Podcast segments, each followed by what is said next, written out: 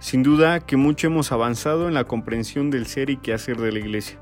Sin embargo, sigue siendo un desafío. La acción que se exige ha de estar encaminada no solo a la instrucción, sino a la verdadera educación cristiana que ha de favorecer la adquisición de conocimientos y su comprensión, pero a la vez de procurar desarrollar las habilidades y motivar para asumir las actitudes que conduzcan a vivir de acuerdo a los conocimientos que ha adquirido.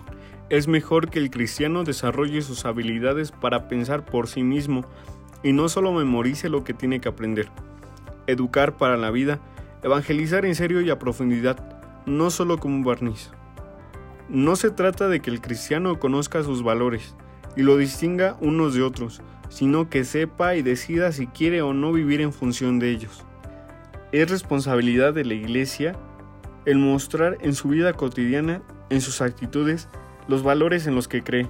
Solo así podrá estimular el desarrollo de actitudes correspondientes en los destinatarios de su acción, pues los valores evangélicos, como todo auténtico valor, no se impone, solo se propone y se ejemplifica.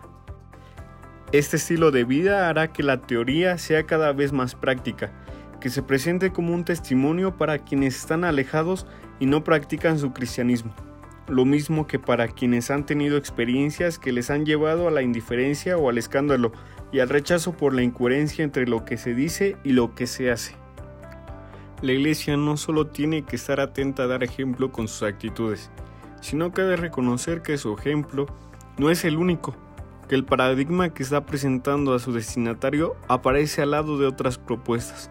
Hay otros agentes sociales como los diferentes medios de comunicación que tienen una gran fuerza no tengas miedo, comparte tu experiencia de vida, tu experiencia de fe, dónate, procura que la fe desarrolle una personalización creciente y una solidaridad liberadora. Que tu fe sea fuente de alegría popular y motivo de fiesta aún en situaciones de sufrimiento.